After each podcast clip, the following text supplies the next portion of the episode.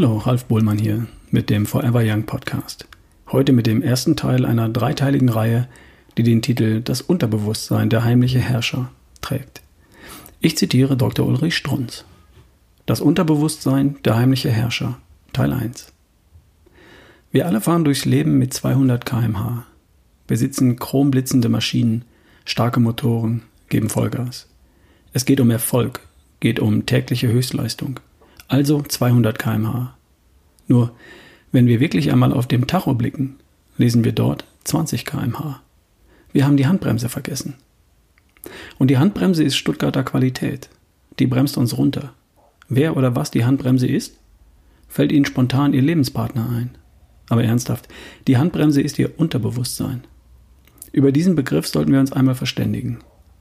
Unterbewusstsein ist ja nichts Besonderes, ist ja auch keine neue Erfindung. Den Begriff gab es bereits nach 1800. Damals hat man auf dem Jahrmarkt Menschen hypnotisiert, nannte man mesmerisieren, hat sie in die Kindheit zurückgeführt. Die haben sich an irgendetwas längst Vergessenes erinnert. Man hat die Mama auf die Bühne gebeten, die hat das Kindheitsereignis bestätigt. Applaus, Applaus, zehn Gulden. Das hat man hunderte, Jahrtausende Male so vollführt, das Kunststückchen, bis man gemerkt hat, der Mensch vergisst nichts. Der Mensch speichert alles, speichert alles rückwärts bis zum Moment seiner Geburt, um es vorsichtig auszudrücken. Und unter Hypnose hat man Zugriff auf diesen Speicher, kann man uralte Erinnerungen hervorholen. Diesen Speicher nannte man Unterbewusstsein. Ganz logisch. Man lokalisiert dieses Gedächtniszentrum unter dem normalen Bewusstsein. Und das sei eine Handbremse? Weshalb bin ich so böse? Weshalb spreche ich so negativ von Ihrem Unterbewusstsein? Wie komme ich überhaupt dazu, zu behaupten, dass Ihr Unterbewusstsein Sie bremst? Ich kenne Sie doch gar nicht, geschweige denn Ihr Unterbewusstsein. Wie komme ich also zu dieser generellen Behauptung? Stimmt schon, Ihr individuelles Unterbewusstsein kenne ich nicht, aber ich kenne die Färbung, kenne die Klangfarbe Ihres Unterbewusstseins, ohne sie persönlich zu kennen. Woher wir die Klangfarbe kennen? Kleines Experiment. Mutter und Kind, vier Stunden eingesperrt in einem Zimmer. In der Ecke oben eine Videokamera mit Tonspur. Nach vier Stunden wird die Tonbandaufzeichnung ausgewertet. Auf einer Strichliste Ja, Nein. Ja heißt brav. Ja, das darfst du, liebes Kind. Hüpfe ruhig da hoch. Nein heißt, pass auf, tu das nicht. Dafür bist du noch zu jung. Steig nicht da hoch, lass die Finger davon. Vier Stunden Ja, Nein. Nun raten Sie mal, wie oft das eine, wie oft das andere. Ich sag's Ihnen. 6 zu 42. 6 mal Ja, 42 mal Nein. Das muss auch so sein. Die Mama muss aufpassen, muss schützen, muss das Kind vor Unglück bewahren.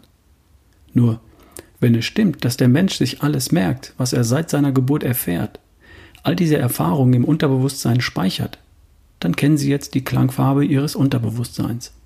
Sechsmal Ja, 42 mal Nein. Also in Summe Nein. Und Ihre Mama war sicherlich genauso vorsichtig und hat sie beschützt vor heißem Kerzenlicht, vor der scharfen Messerklinge und so weiter. Ihr Unterbewusstsein sagt also Nein.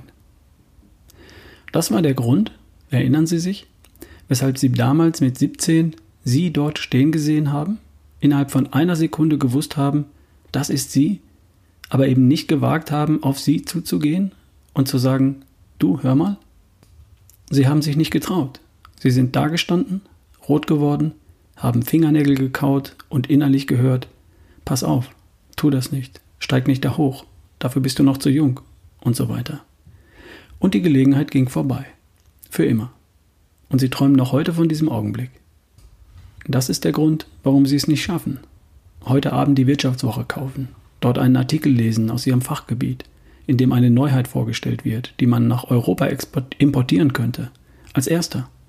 Sie wissen, dass das ein Bestseller werden würde, aber dennoch trauen sie sich nicht. Pass auf, tu das nicht, steig nicht da hoch, dafür bist du noch zu jung.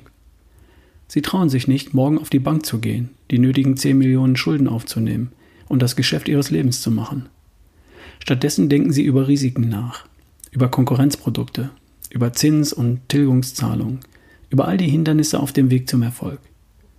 Das Unterbewusstsein, die Handbremse in ihrem Leben, der heimliche Herrscher. Sie verstehen, dass ich bis jetzt über Fakten gesprochen habe. Fakten, die auch Ihr Leben eindeutig beherrschen. Kann man das ändern? Ja, selbstverständlich. Sonst würde ich darüber gar nicht sprechen. Ende des Zitats. Beim nächsten Mal dann der zweite Teil zum Thema. Bis dahin, dein Ralf Bohlmann.